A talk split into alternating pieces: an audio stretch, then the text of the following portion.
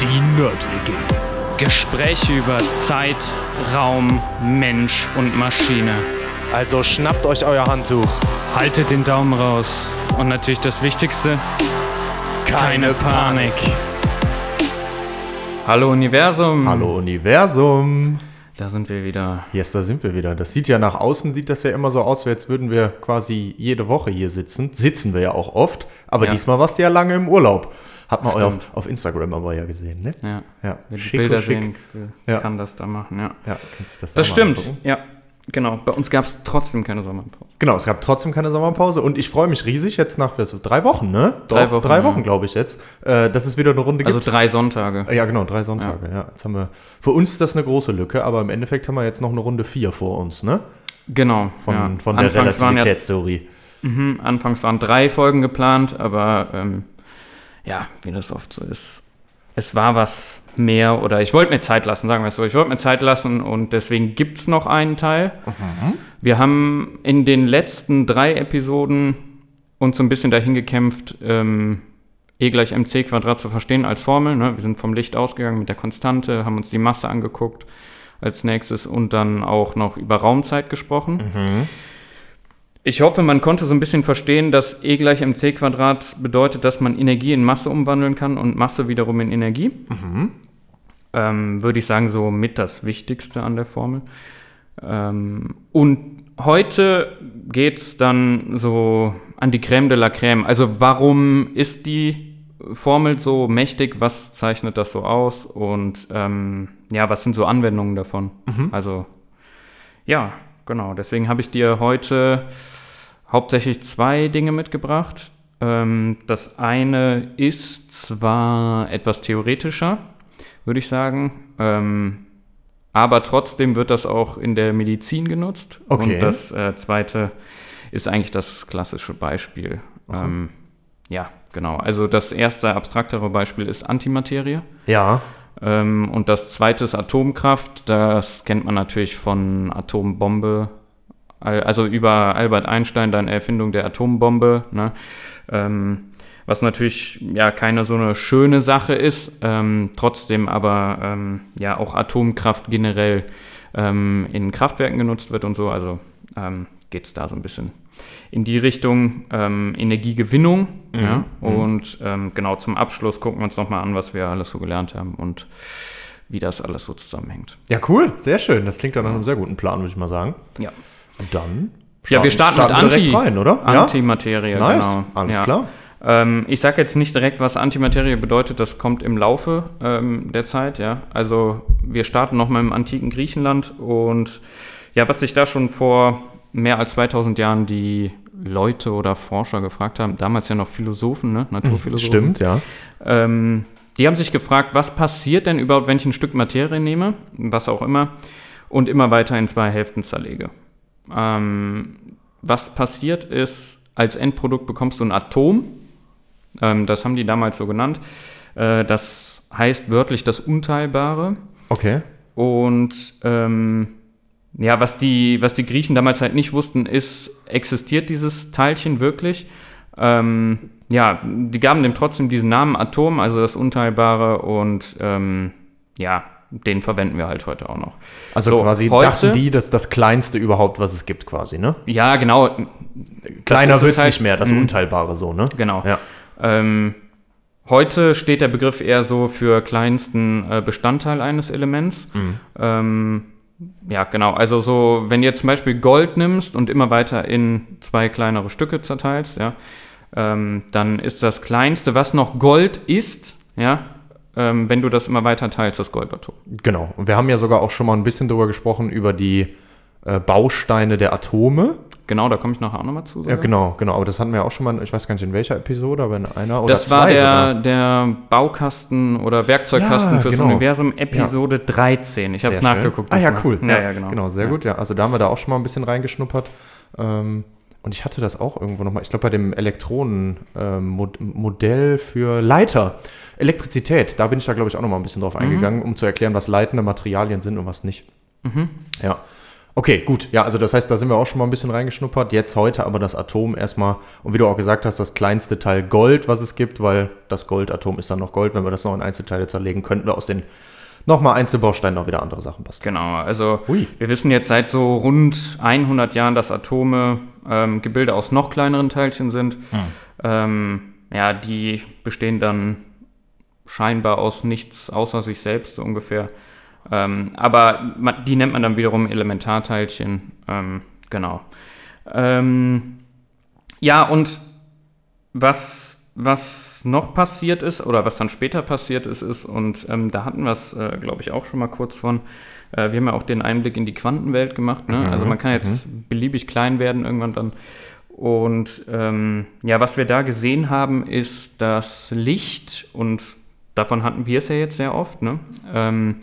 Licht aus Quanten besteht, ja, und das sind kleine Energiepakete, so kann man sich das vorstellen. Das war eine sehr große Errungenschaft, die von Max Planck, ähm, ja, im Prinzip, ja, wie soll man das sagen, theoretisch entwickelt wurde, ja, er brauchte das in, in bestimmten Formeln, brauchte der das quasi, um ähm, experimentell nachweisen zu können, dass seine anderen Theorien ähm, stimmen, ja.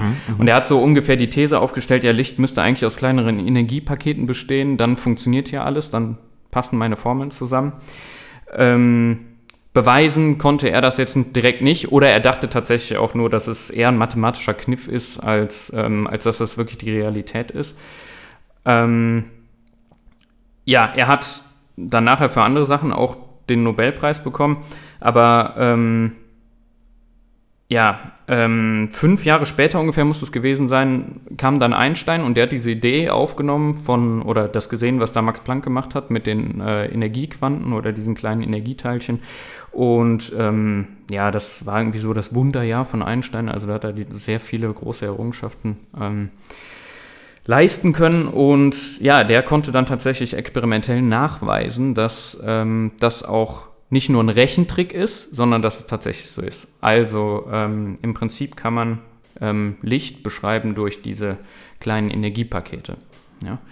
Ähm, Waren wir da nicht auch schon angekommen beim äh, Experiment mit der Beugung und dann Welle-Teilchen-Dualismus und so? genau, genau, ja. Ja. Und dann, also im Prinzip sind die kleinen Energiepakete, das hatten wir auch schon mal, das sind die Photonen. Ne? Genau, ja. Und, und, und trotzdem dann aber auch der Dualismus, weil je nachdem, wie ich es mache, verhält es sich wie eine Welle oder wie Oder- das Teilchen. Ne? Genau, ja. Oder genau. die Teilchen. Ja. Mhm, okay. 1921 hat dann Einstein dafür auch ähm, den Nobelpreis bekommen. Ähm, ja, und warum wir jetzt, oder warum ich jetzt nochmal aufs Licht gekommen bin und vorher die Atome angesprochen hat. Im Jahr darauf hat dann ein französischer Physiker, Louis de Broglie, ähm, dasselbe für Materie gezeigt. Ah, okay. Also ähm, Materie besteht ebenso wie Licht auch aus kleinen Energiepaketen. Auch der hat dafür natürlich einen Physiknobelpreis bekommen, 1929. Und ähm, ja, im Prinzip dieses ganze Zusammenbringen von diesen oder dieser Ansicht über diese Quantenwelt, die man auf einmal hatte, ja, und ähm, diese, also Quantum heißt ja auch erstmal nur ähm, kleinstes oder ne, sehr, sehr kleines Dingteilchen oder sowas. Ähm, hatte man so ein bisschen das Gefühl, okay, jetzt haben wir hier ein Mittel, mit dem man ja eine ganz neue Realität ähm, oder eine Sicht, eine ganz neue Sicht auf die Realität bekommen kann. Und ähm, ja, dieses Reich der Quanten, da haben wir auch schon mal ein bisschen ähm, drüber gesprochen. Ich glaube, Episode 15 müsste das dann gewesen sein. Ähm, da hatten wir so einen kleinen Einblick in die Quantenwelt. Also wer sich da ein bisschen mehr für interessiert, ähm, der kann da gerne noch mal reinhören. Diese Welt ist im Prinzip eine Welt, die ist sehr mathematisch, ne? und das ist das, was du dann oft auch sagst. Ähm, ja, ich will das aber verstehen, ich will mir das vorstellen können. Da gibt es Dinge, die kann man so nicht fassen. Ja? Das, Da gibt es halt Formeln dann für und da gibt es Menschen, die können das besser, andere können das weniger gut, aber ähm, ja, ich mit meinem begrenzten Verstand brauche dann die Mathematik auf jeden Fall. Ich kann mir diese vierdimensionalen Räume zum Beispiel auch nicht vorstellen. genau. Ähm, ja, Später dann kam es dazu, dass ähm, Werner Heisenberg, und das ist jetzt nicht der Heisenberg aus Breaking Bad, ja, äh, also es ist der Heisenberg, Der das Vorbild ist für den Walter nachdem White, ja. Walter White sich den Namen gegeben hat, aber eben nicht genau dieser, dieser Heisenberg, der da Drogen kocht. Ähm, und Erwin Schröninger, die, ähm, die haben dann später auch rausgefunden, wie sich diese seltsamen Teilchen ähm, bewegen. Ne? Das ist das, was du halt eben angesprochen hast, auch mit dem Welle-Teilchen-Dualismus. Ähm, die haben teilweise auch ja, Bewegungsgleichungen aufgestellt und so weiter. Und die haben dann natürlich auch einen Physik-Nobelpreis bekommen, 1932 und 1933.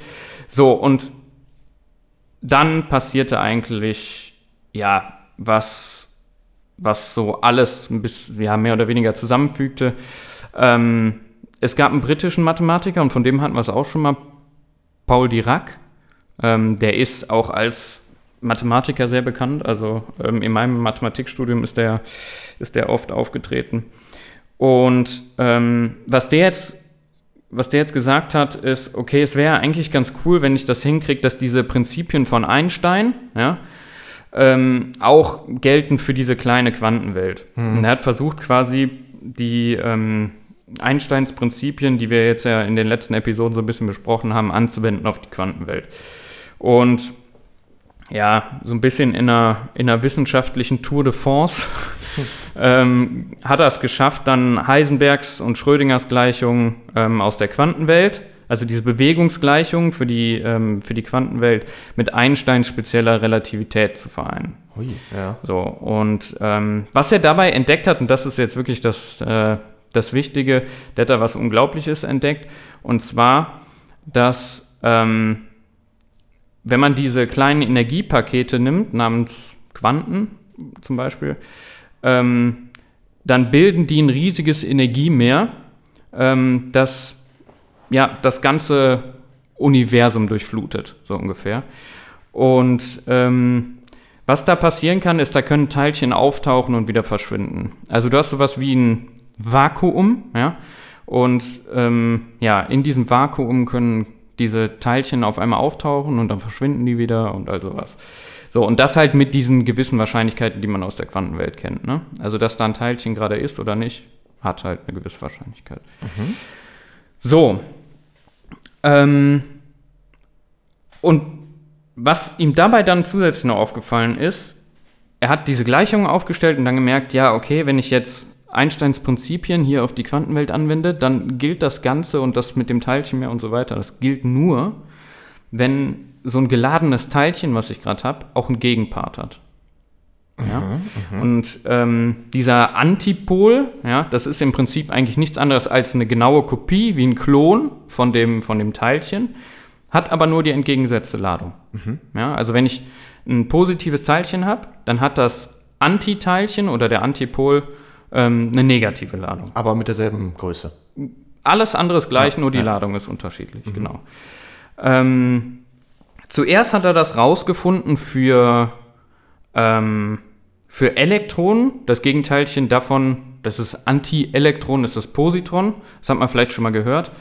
Ähm, da Elektronen, was wir ja auch wissen aus dem Werkzeugkasten für das Universum, ähm, eine negative elektrische Ladung haben, muss das Positron ja dann zwingend ähm, ja, äh, eine positive Ladung haben, ja, also dieses Antiteilchen. Ähm, 1931 hat Dirac dann die, ähm, seine Erkenntnisse da niedergeschrieben und was jetzt ähm, zusätzlich noch kam, und das ist ja in der Physik auch immer so, also ich brauche jetzt noch einen experimentellen Beweis, dass es wirklich gilt. Ne? Ja. Also ähm, Dirac hat das theoretisch bewiesen.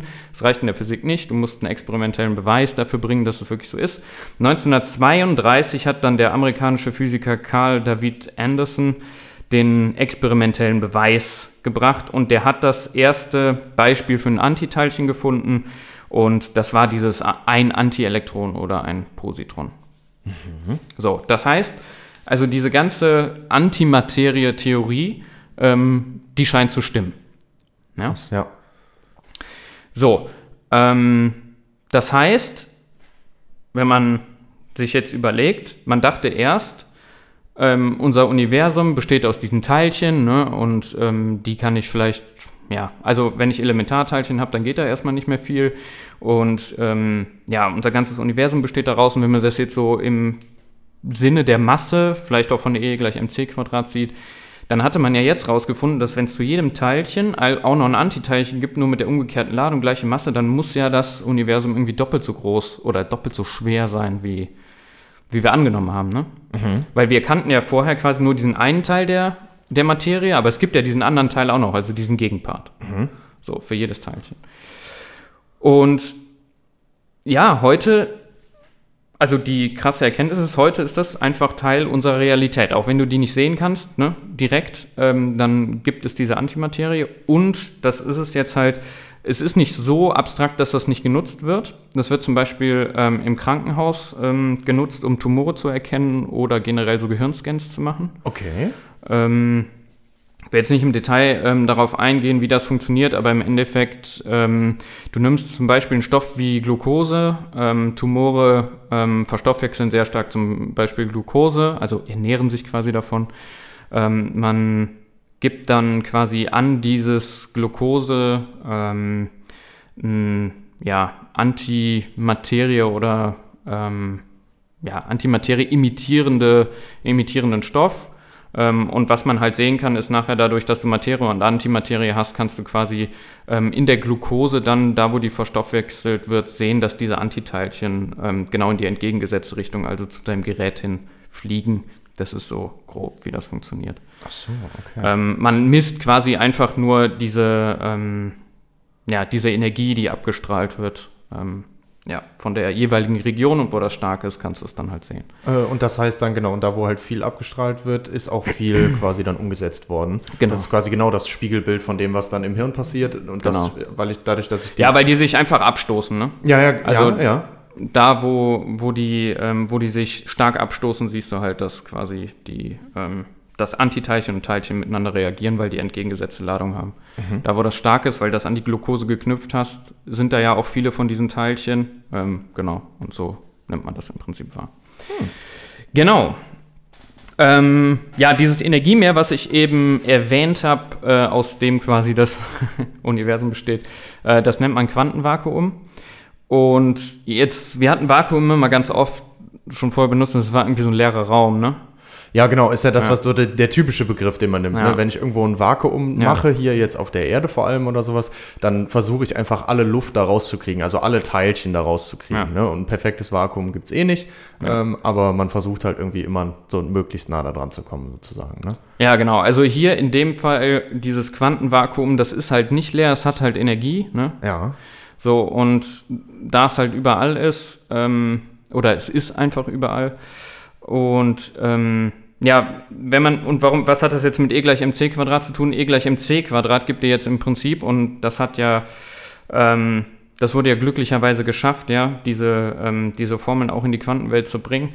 Ähm, zeigt im Prinzip ja einfach nur, dass wir Energie in Masse verwandeln können und das ist, warum da einfach auf einmal Teilchen, Antiteilchenpaare entstehen können. Ja, ja? Weil, weil da das Energie hat, kann mit E gleich mc Quadrat Masse entstehen. Das heißt, da kann ein Teilchen auftauchen. Ähm, so, jetzt kann man sich halt nur noch fragen, warum gleich zwei Teilchen und nicht ein Teilchen? Du meinst äh, direkt auch das, das Gegenstück? Genau, warum kann nicht einfach nur ein Teilchen entstehen ohne ein Antiteilchen? Wahrscheinlich hast du schon eine Idee. Weil sonst, äh, keine Ahnung, dann hätte ich eine ungleiche Ladung halt sozusagen. Genau, ne? das ist es im Prinzip. Ne? Also E gleich mc Quadrat besagt, ähm, im Endeffekt, dass Masse und Energie nur zwei Aspekte desselben Phänomens sind. Ja, ja wenn genug ja. Energie vorhanden ist, ähm, dann kann ich das in die äquivalente Masse umwandeln. Ähm, wenn jetzt aber diese Teilchen elektri elektrische Ladung besitzen, ähm, dann kann es einfach nicht äh, alleine auftreten, weil E gleich mc Quadrat nichts über Ladungsumwandlung erzählt. Also du kannst nicht mhm, Energie in Ladung umwandeln oder Masse in Ladung umwandeln oder Da muss sowas. insgesamt irgendwas Neutrales entstehen, weil sonst, genau. wenn ja nur eine Sache wäre, würde ja direkt eine Wechselwirkung, eine Wechselwirkung genau. mit der Umgebung halt passieren. Ne? Und genau. Ah, ja doch, das macht schon ja, Sinn. Also ja. du kannst einfach nicht spontan Ladung auftreten lassen. Ja. ja? Ähm, also die Ladung muss in meinem Gleichgewicht stehen, das heißt mit Teilchen und Antiteilchen komme ich immer wieder auf eine Ladung 0. Ja, und das ist ähm, So im Endeffekt. Ja, warum? Okay, ganz, ganz blöde Frage jetzt. Ähm, weil ich gar keine Ahnung von Antimaterie habe. Äh, ist es dann aber so, dass jetzt die ganzen Teilchen, die hier überall sind, und das glaube ich nicht, weil du es eben, glaube ich, anders gesagt hast, ähm, theoretisch das alles, was wir als Materie kennen, ist Materie und zusätzlich gibt es zu jedem davon auch noch das Antiteilchen? Oder ist alles, was wir als Materie wahrnehmen, besteht aus den Teilchen und den Antiteilchen? Ja, das kannst du jetzt äh, so de- definieren, wie du das möchtest. Okay. Also es heißt Antimaterie, weil also das, was wir als Materie sehen können, wahrnehmen und so, das ist das, was du unser klassischer Begriff von Materie, ja, und die Antimaterie ist das, was jetzt erstmal theoretisch entwickelt wurde, wo man jetzt weiß, dass es be bestimmte Antiteilchen gibt, ja, aber das ist nicht um, immer unbedingt sichtbar. Okay, also die sind nicht immer unbedingt. Okay, Ja. okay. Verrückt. Ja, okay. Nee, weil du eben das Beispiel gebracht hast nach dem Motto so, okay, dann ist das Universum ja hat doppelt so viel Masse. Ja, das ist, also der, der Begriff, den wir vorher von Materie hatten, das, du musst es einfach zeitlich sehen. Bis dahin Ja. dachte man, das wäre die gesamte Materie, die, die das Universum bildet. Ja. So, danach war klar, nee, das ist nicht die gesamte Materie. Und deswegen hat man das dann Antimaterie genannt, weil es quasi einfach nur umgekehrt geladen ist zu der Materie, wenn du das einzeln betrachtest, zu der, den Teilchen, die die Materie ausmachen. So, aber jetzt das gesamte Universum ist Materie plus Antimaterie natürlich. Ja. Nur es ist mehr so ein zeitlicher Cut. Ne? Bis hierhin haben wir gewusst, dass es gibt diese Materie und ab dann wussten wir, ah, es gibt auch Antimaterie. Und die können wir auch messen. Die kannst du messen, ja. Ah Ja, okay. Genau. Können wir die wahrnehmen? Nicht direkt. Okay, okay. Das, also zum Beispiel diese ähm, bei den Gehirnscans und so, also Mhm. wenn du da mit diesen Positronen arbeitest, da wird das, glaube ich, innerhalb, also durch Gammastrahlung wahrgenommen. Krass, okay, ja. Also du kannst die schon messen, aber jetzt nicht zwingend immer direkt. Mhm, okay. Spannend. Ja, krass. Okay. So, ähm, ja, also wo, wo stehen wir jetzt eigentlich gerade?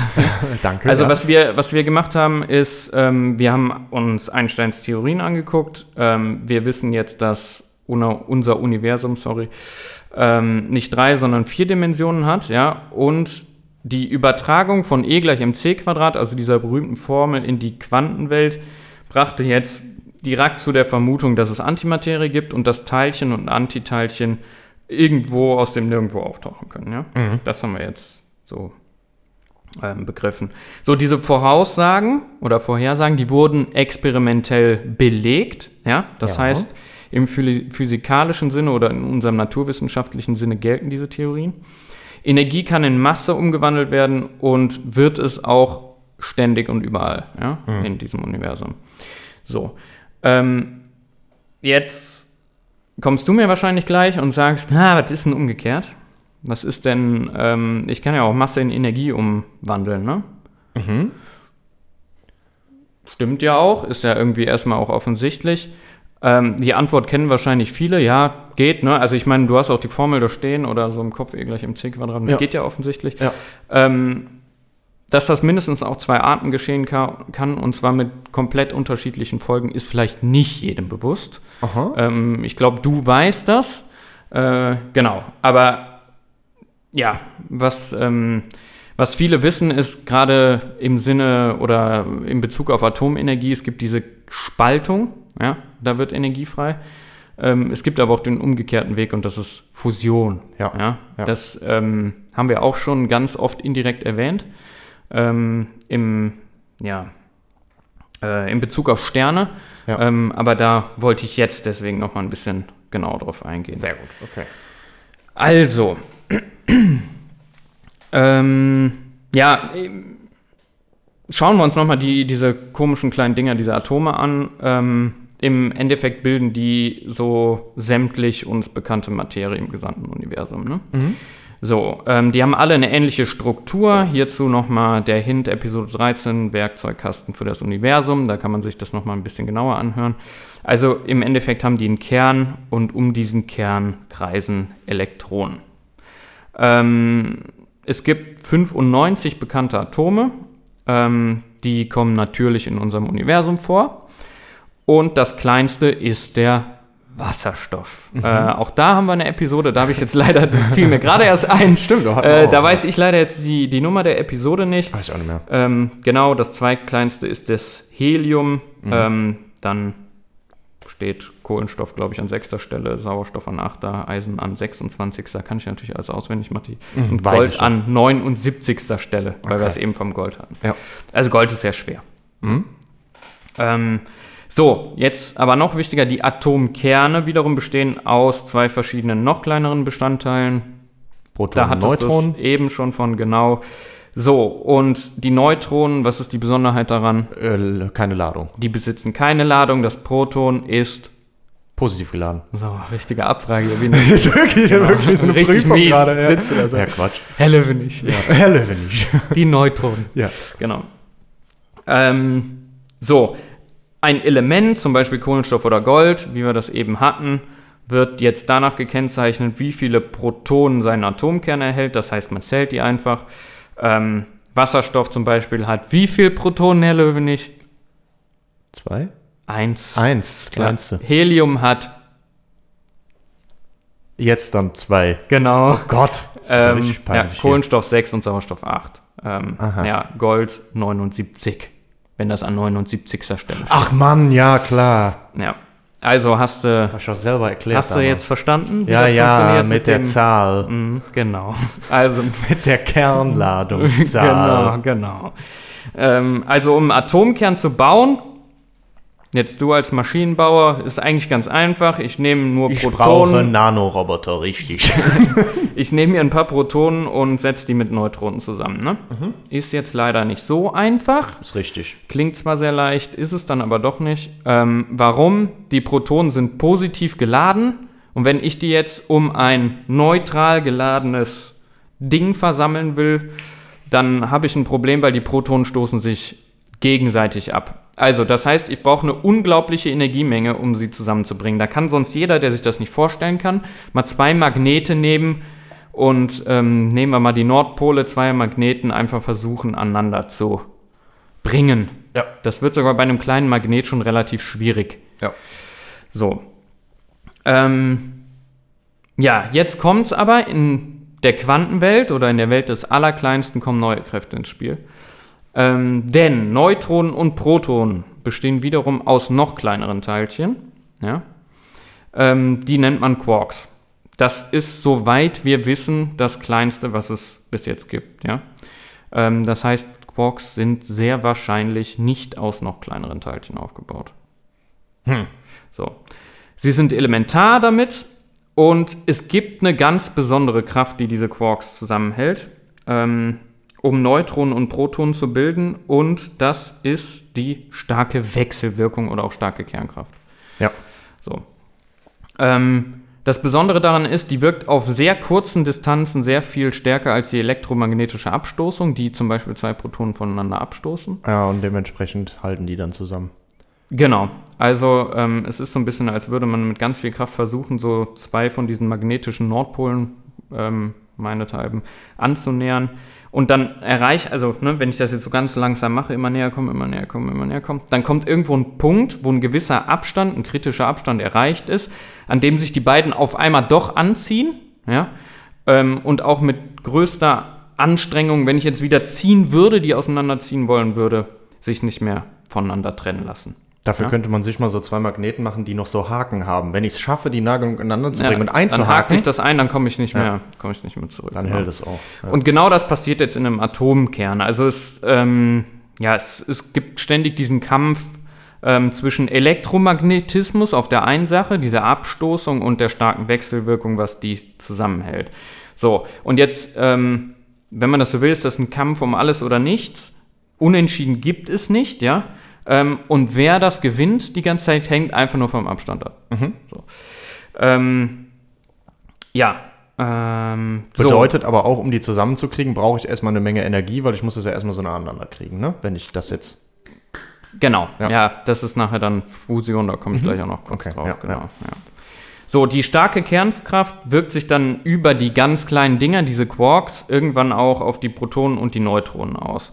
Ähm, das nennt man dann Restwechselwirkung. Ja? Okay. Ähm, das ist das, was im Prinzip nachher die Protonen und Neutronen aneinander bindet. So. Jetzt ist es halt nun mal so, wir haben eben gelernt, dass es diesen kritischen Abstand gibt. Ne? Das heißt, wenn ich mir das überlege und ich habe jetzt diesen kritischen Abstand nicht erreicht, dann kann es ja passieren, dass das Ganze auseinandergerissen wird. Ja? Kritischer Abstand ist der Abstand, nochmal kurz gesagt, der ähm, dafür sorgt, dass, die, dass das Ganze zusammenhält. ja, Gehe ich weiter weg, reißt das auseinander. Ja? ja, ja. So, ähm, jetzt gab es ein verblüffendes ähm, Experiment 1939 und das waren deutsche Physiker Otto Hahn und Fritz Strassmann. Ähm, und was die gemacht haben, ähm, die haben sich einfach mal gedacht, ja, pass mal auf, wir nehmen einfach mal das äh, schwerste bekannte Atom. Weißt du zufällig, was es ist? Wenn wir von Atomkraft sprechen, man kann drauf kommen, ich wusste es nicht. Uran? Ist Uran, okay. Ja, genau. Und was machen wir? Wir fügen dem jetzt einfach mal Neutronen hinzu. Ja. Ähm, und was ja dann passieren würde normalerweise ist, oder was die sich dachten, was passieren müsste, ist, ja, ähm, wir schaffen damit einfach ein neues Atom, das einfach schwerer als Uran ist. Ne? So. Ähm, ist aber nicht passiert. Sondern was passiert ist, ist, als die Wissenschaftler das Uranatom mit dem langsamen Neutron beschossen haben, ähm, haben sie keinen größeren Kern, sondern mehrere kleinere Kerne bekommen. Ah, So, jetzt haben die sich gedacht, ah, was ist jetzt hier passiert? Äh, und haben ein bisschen gezögert, veröffentlichen wir das jetzt oder nicht? Haben erst es nicht veröffentlicht, dann doch irgendwann veröffentlicht. Und da gab es eine österreichische Physikerin, ähm, die Lise Meitner. Und was die dann begriffen hat, ist, durch diesen Neutronenbeschuss wurde das Gleichgewicht innerhalb des Atomkerns zerstört. Und das heißt im Prinzip einfach nur die wirkenden Kräfte verändert und das Uranatom wurde gespalten. So. Ähm, was sie auch noch erkannt hat, ist, durch die Spaltung sind zwei Neutronen pro verwendeten Neutronen halt entstanden und, ja, das ist jetzt das Wichtigste, eine enorme Energie. Ja? Und die ebnete quasi, ja, oder diese gewonnene Energie ebnete dann den Weg für ähm, eine riesige Kettenreaktion und das war eine Bombe. So, das ist die berühmte Atombombe. Ähm, jetzt kann man sich fragen, woher kommt denn jetzt diese ganze Energie, die da frei wird? Ne? Ähm, was die Lise Meitner auch begriffen hat, ist, dass die eigentlich aus E gleich mc Quadrat kommt. ja. Ähm, und ja, was heißt das? Masse kann tatsächlich eigentlich in Energie umgewandelt werden. Ähm, Genau, man merkt nämlich dann, um jetzt, ja, wenn man das beschossen hat, dass das, was dann nachher an Einzelnen davor Ja. liegt, eben nicht mehr dieselbe Masse hat, wie das, so wie es vorher zusammen war. Genau. So, und daran merke ich nämlich dann, dadurch, dass das auseinandergegangen ist.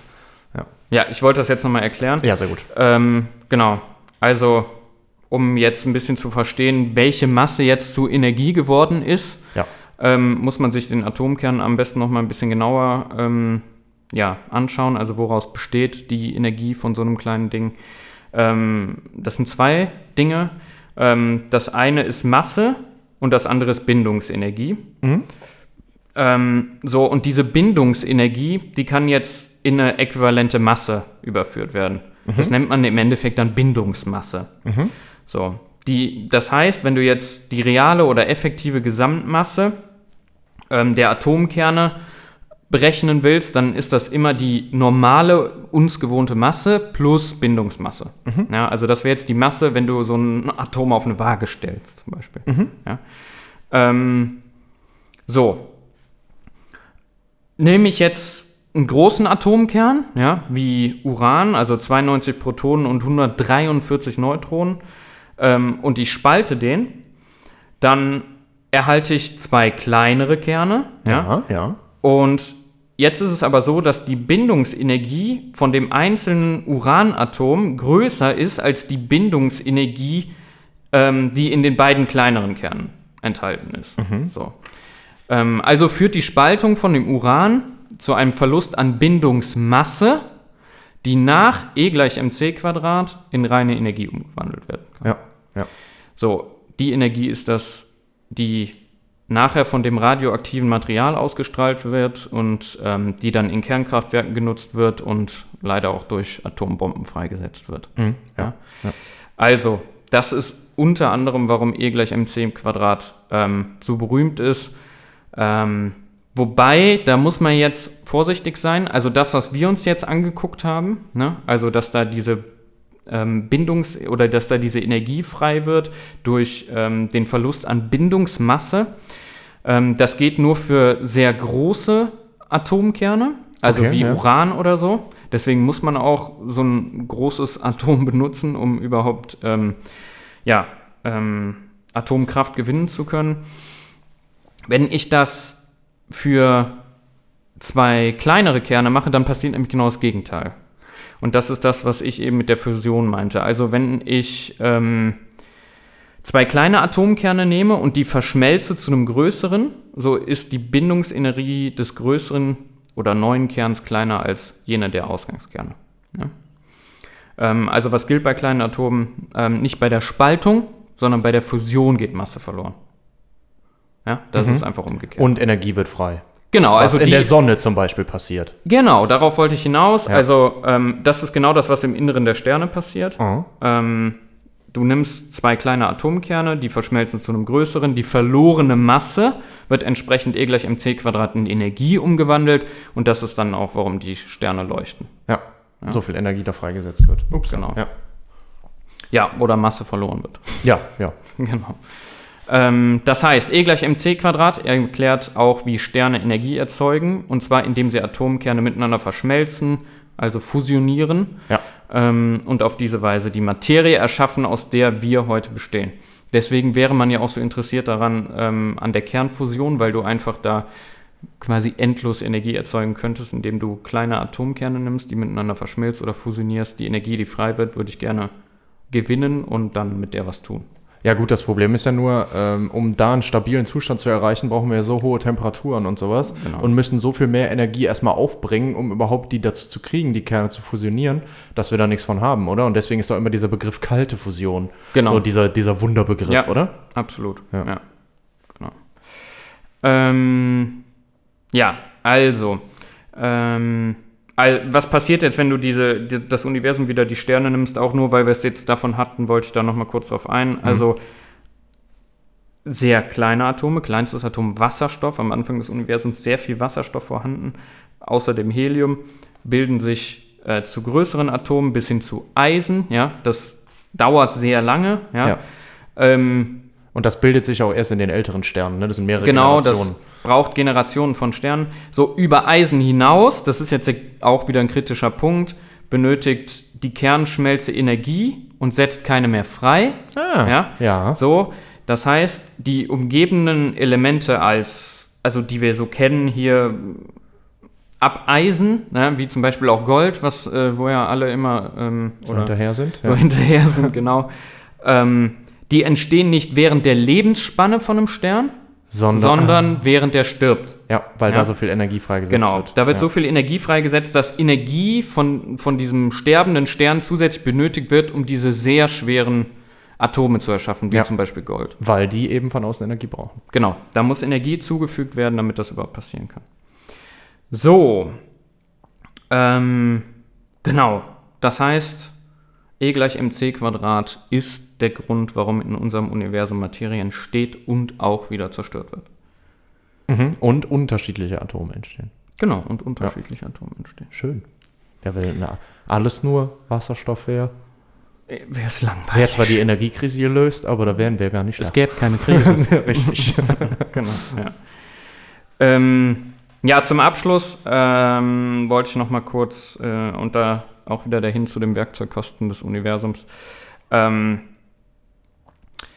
auf Richard Feynman verweisen, der ähm, ja einen großen Beitrag dazu geleistet hat, dass E gleich mc Quadrat auch so verstanden werden konnte, wie es heute verstanden wird. Also es klang jetzt hier vielleicht auch an der einen oder anderen Stelle dann äh, doch sehr simpel. Es ist nicht so simpel, wie es dann klingt. Ähm, und was wir auch in der Episode damals gelernt haben, ist, der hat das Universum ja gerne mit so einem großen Schachspiel verglichen. Ne? Und ähm, dass quasi die theoretische Physik sich nur darum dreht, die Regeln dieses äh, Schachspiels zu verstehen und offen zu legen. Und wenn man die kennt, dann kann man das Universum erklären. Ja. Ähm, was wir jetzt haben, ähm, zusätzlich ist halt eine Sprache, ja, um diese Regeln zu beschreiben. Ja. Ähm, die Sprache ist die Mathematik, also man hat ähm, Regeln und Gesetze und die lassen sich in dieser Sprache formulieren, sodass wir Vorhersagen machen können, auch über unbekannte Sachen, die nachher experimentell vielleicht auch wieder ähm, beweisen können, dann in naturwissenschaftlicher Sicht. Und ja, in der Sprache haben bestimmte Worte oder Sätze ähm, immer eine besondere Bedeutung. Das nennen wir Formeln. Ja. Mhm. Und eine oder die vielleicht berühmteste Formel ähm, ist halt E gleich mc Quadrat. Naja, das, ja. Sie drückt im Prinzip aus, dass ähm, ja, dem Mensch es gelungen ist, ein äh, faszinierendes Naturphänomen ähm, zu lüften. Und das ist im Prinzip die enge Verbindung von Materie und Energie. ja. Ja, ähm,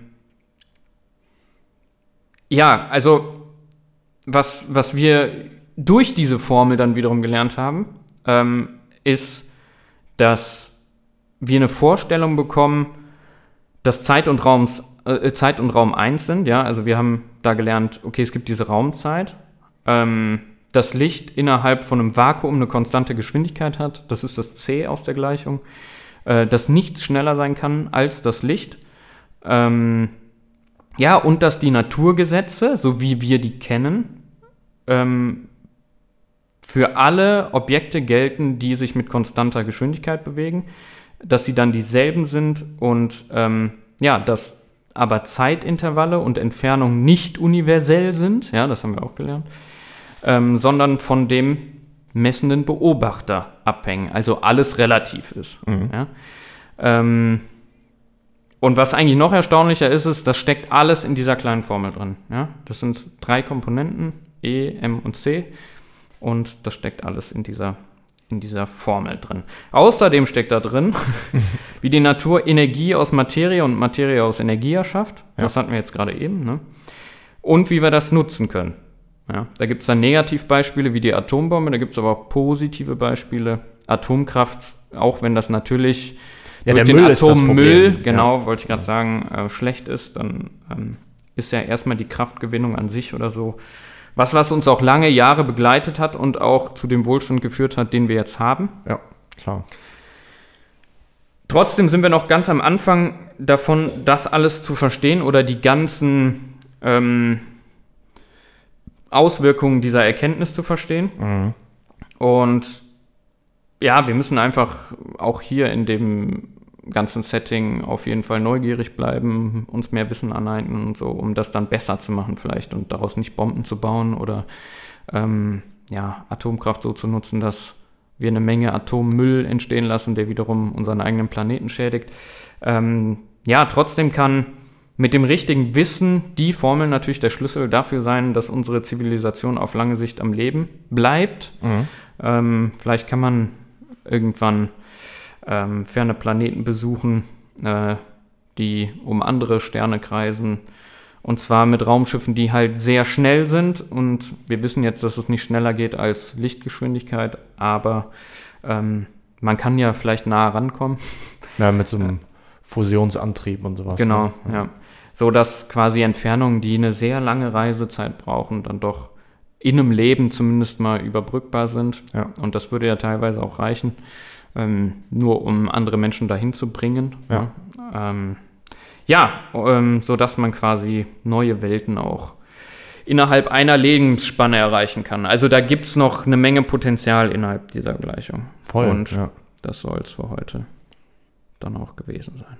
Geil, ja, schön. Beziehungsweise für äh, ja, die Viererreihe über die Relativitätstheorie, oder? Ja, sehr gerne. sagen. Sehr Schön. gerne. Ja, dann denke ich mal, an der Stelle haben wir jede Menge Sachen zum Nachdenken wieder. Ich muss vor allem über Antimaterie jetzt mal noch mal was lesen. Das Mhm. Ja, wird das wieder äh, sehr sollst du mal spannend. machen. Ja, ja. ist ein sehr, sehr, sehr, sehr Das cooles Ding. Habe ich mich noch nie wirklich mit beschäftigt, aber klingt wirklich auch wieder super spannend. Deswegen auch wieder sehr schöne Anstöße. Und äh, dann denke ich mal, bis zum nächsten Mal. Vielen Dank fürs Zuhören. Zeit zum Abschalten. Abschalten. Ja, schön. Siehst du? Ja, Da habe ich auch noch meine Prüfung verkackt. ja, Sowas, das ey. stimmt. Also da müssen wir noch eine. Mit dem Wasserstoff. Ja, weißt du, Naja, woran du ich hast, gedacht kannst ja noch eine Nachprüfung machen. habe? weißt du, woran ich gedacht habe?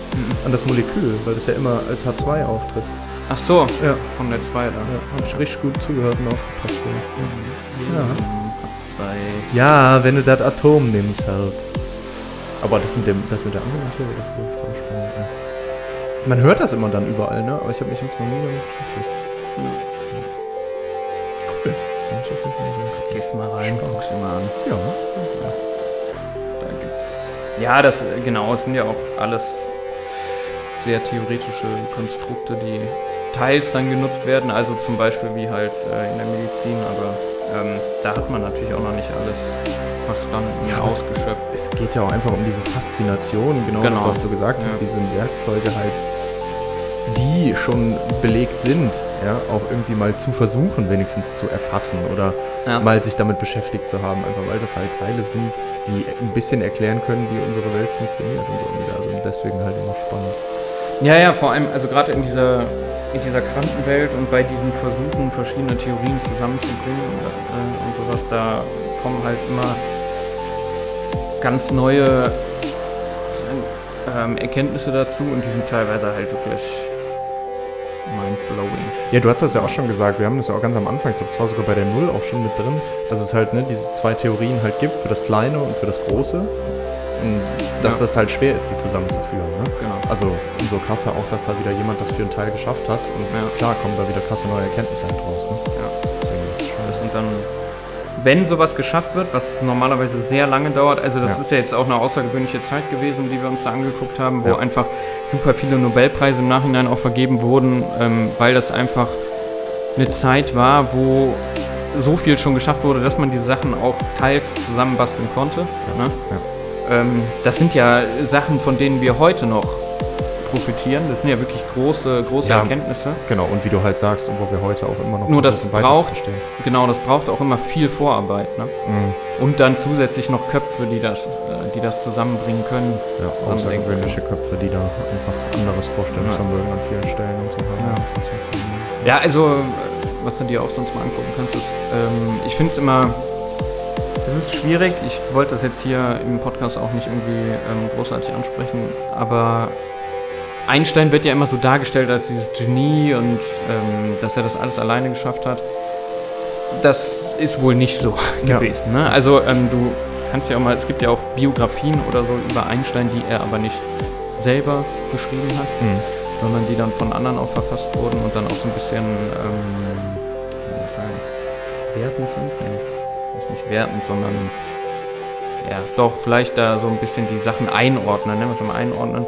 Weil da wird auch deutlich, dass da auch viele andere Leute dran beteiligt waren natürlich und dass viel aber ihm zugeschrieben wird. Ah, okay, ja, ja, okay. Und ja.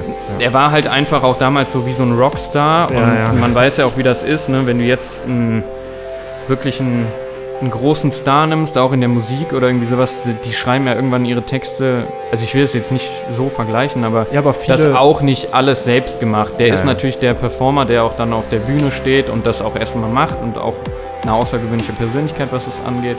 Ähm, aber so große Sachen kann man meist einfach nicht alleine schaffen. Deswegen ist es auch wichtig, dass ähm, ja, große Köpfe sich zusammentun und das kann auch ruhig mal knallen und da kann sich immer gestritten werden. Aber ähm, ja, ohne Zusammenarbeit geht das dann halt auch nicht. Ja.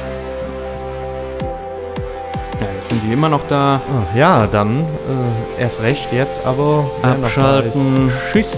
Sucht euch einen Einstein, mit dem ihr reden könnt. Ich bin komplett raus jetzt. So. Reicht's. Schluss.